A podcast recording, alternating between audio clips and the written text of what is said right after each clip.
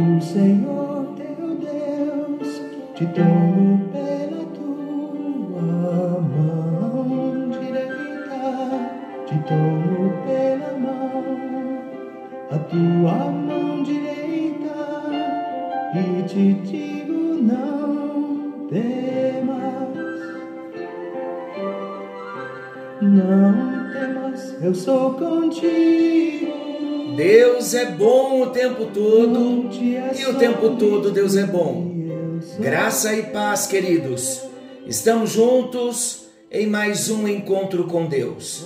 Eu sou o pastor Paulo Rogério e temos a alegria de estar juntos, estudando, compartilhando, orando, exaltando o nome do nosso Deus. Estamos numa série conhecendo Jesus no Evangelho de Marcos. E nós já chegamos no capítulo 9 e estamos tratando dos versículos 1 ao 8, aquela história maravilhosa que nos apresenta Jesus se transfigurando, se revelando num corpo glorificado para Pedro, Tiago e João. E nós já falamos nos encontros anteriores que é necessário nós buscarmos uma experiência, uma experiência mais profunda, conhecermos mais a Deus na intimidade, priorizarmos um tempo, reservarmos um tempo, nos fecharmos num lugar secreto para a oração, para a leitura da palavra, para a meditação. Todos nós precisamos ter esse tempo e nós chamamos esse tempo de tempo a sós com Deus, de devocional, de lugar secreto, de quarto de guerra. São vários vários títulos que nós damos para uma postura, para um posicionamento. Deus está nos chamando, porque ele quer se revelar.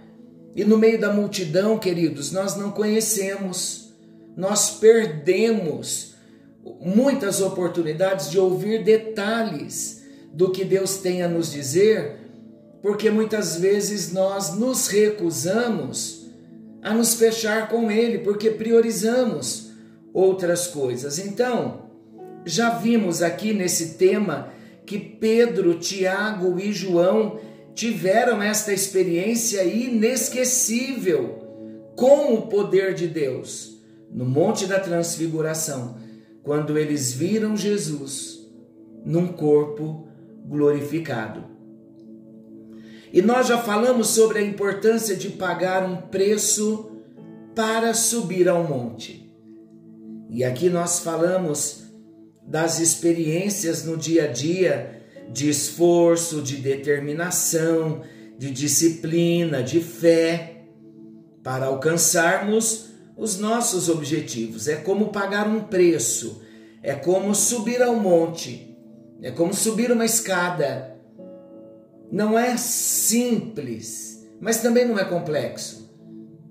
É natural quando o nosso coração se dispõe.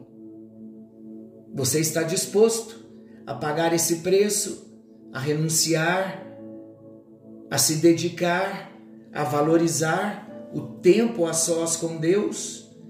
Falamos também sobre a importância de mudar o foco da morte para a glória. Porque Jesus, ele estava tirando dos seus discípulos o foco do sofrimento que Jesus iria passar, do que os discípulos veriam. Jesus estava aqui mudando o foco, alegrando consolando o coração dos discípulos, porque os discípulos passariam por essa dor de ver a perseguição intensificada, de ver o sofrimento intensificado na vida de Jesus, a ponto de Jesus ser levado à cruz desfigurado. Jesus queria trazer a esperança para o coração dos seus discípulos. A morte, sim, Jesus passaria por ela. O sacrifício, o sofrimento, mas haveria uma glória, haveria uma ressurreição, do mesmo modo conosco. E este é um ensinamento que nós já trouxemos aqui. Passamos por aflições, passamos por lutas, mas devemos ter bom ânimo, porque o Senhor Jesus venceu. E os discípulos, vendo o seu Mestre num corpo glorificado, isso sem dúvida acenderia no coração dos discípulos a esperança de uma realidade também que viria logo após o seu sofrimento, logo após a sua morte. Quando os discípulos viram Jesus, Elias e Moisés conversando, era uma glória celestial, o céu desceu ali. É tão verdade que Jesus se apresentou, se transfigurou, se apresentou ali aos discípulos no corpo glorificado e Moisés e Elias foram vistos pelos discípulos. Então os discípulos chegaram a uma conclusão, e a Bíblia conta o que eles fizeram. Olha o que eles disseram para Jesus. É o nosso terceiro destaque. Mestre, bom é estarmos aqui. Essa foi a declaração de Pedro. Quando Pedro fez esta declaração, mestre, bom é estarmos aqui. Essa declaração foi feita por Pedro quando ele viu Moisés e Elias conversando com Jesus. Agora Pedro estava convencido do quanto valer a pena ter deixado a vida cotidiana ao pé do monte para galgar níveis mais elevados de comunhão com Deus. E é assim que acontece conosco todas as vezes que nós saímos da nossa esfera tão natural, corriqueira, do nosso cotidiano, das rotinas do dia e nos fechamos para Deus, sempre seremos surpreendidos pelo Senhor. Agora, no coração dos discípulos, toda preocupação terrena havia cessado. Por quê? Porque eles viram a glória de Deus, eles viram Jesus no seu corpo glorificado, a esperança dos céus agora descera no coração dos discípulos. E Pedro e agora os seus amigos discípulos, Tiago, João, eles estavam se sentindo como que recompensados por todo o esforço, o esforço de terem deixado as redes para seguir a Jesus, o fato de terem sido somente os três acompanhado a Jesus naquele dia, somente Pedro, Tiago e João tiveram esta oportunidade de ter esta revelação, a visão desta transfiguração de Jesus. Então foi uma experiência gloriosa.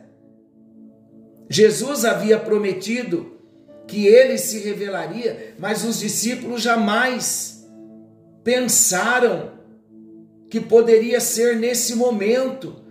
De repente, o dia deles começou um dia comum, como o nosso dia. Mas no meio do percurso, Deus teve surpresas e é assim que nós devemos viver, todos os dias, alarmados num sentido positivo, na expectativa de que algo vai ser revelado, de que algo vai acontecer. Agora é interessante o texto nos mostrar com clareza de que se revelaram ali e numa conversa com Jesus estavam Elias e Moisés. E por que Moisés e Elias apareceram no monte da transfiguração? Moisés e Elias, queridos, eles representavam coisas importantíssimas. Os discípulos precisariam se atentar para o significado da revelação. Moisés representa a lei, Elias representa os profetas. Então, quando Moisés e Elias se apresentam conversando com Jesus, ali, naquele momento, figuradamente, estava toda a escritura do Antigo Testamento ali representada. A lei e os profetas. E hoje, qual é o nosso monte da transfiguração?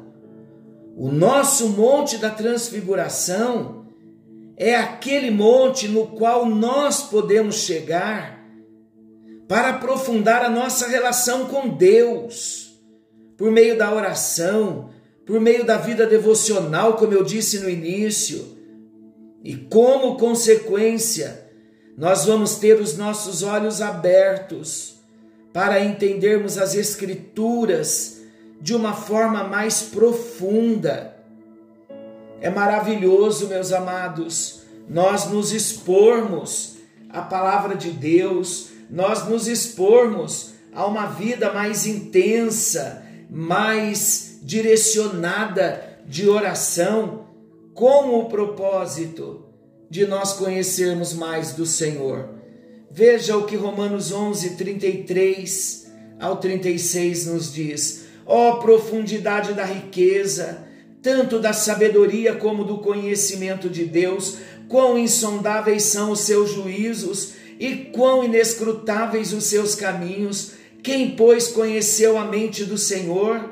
Ou quem foi o seu conselheiro? Ou quem primeiro deu a ele para que lhe venha a ser restituído?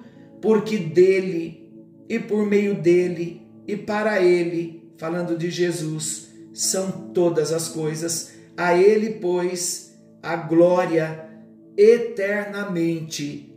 Amém. Meus amados, eu quero encerrar esta história lendo no Evangelho de Mateus o mesmo texto, com alguns detalhes importantes para nós, falando da transfiguração. Mateus, São Mateus capítulo 17. Eu quero ler a partir do versículo 4 até o 6, diz assim: Então disse Pedro a Jesus, ali no Monte da Transfiguração, quando apareceram Moisés e Elias falando com Jesus. Então disse Pedro a Jesus: Senhor, bom é estarmos aqui. Se queres, farei aqui três tendas: uma será tua, outra para Moisés e outra para Elias. Falava ele ainda, Pedro, quando uma nuvem luminosa os envolveu, e eis vindo da nuvem uma voz que dizia: este é meu filho amado. A voz falava de Jesus. Era Deus falando de Jesus, dando testemunho de Jesus. Este é meu filho amado, em quem me comprazo. A ele ouvi.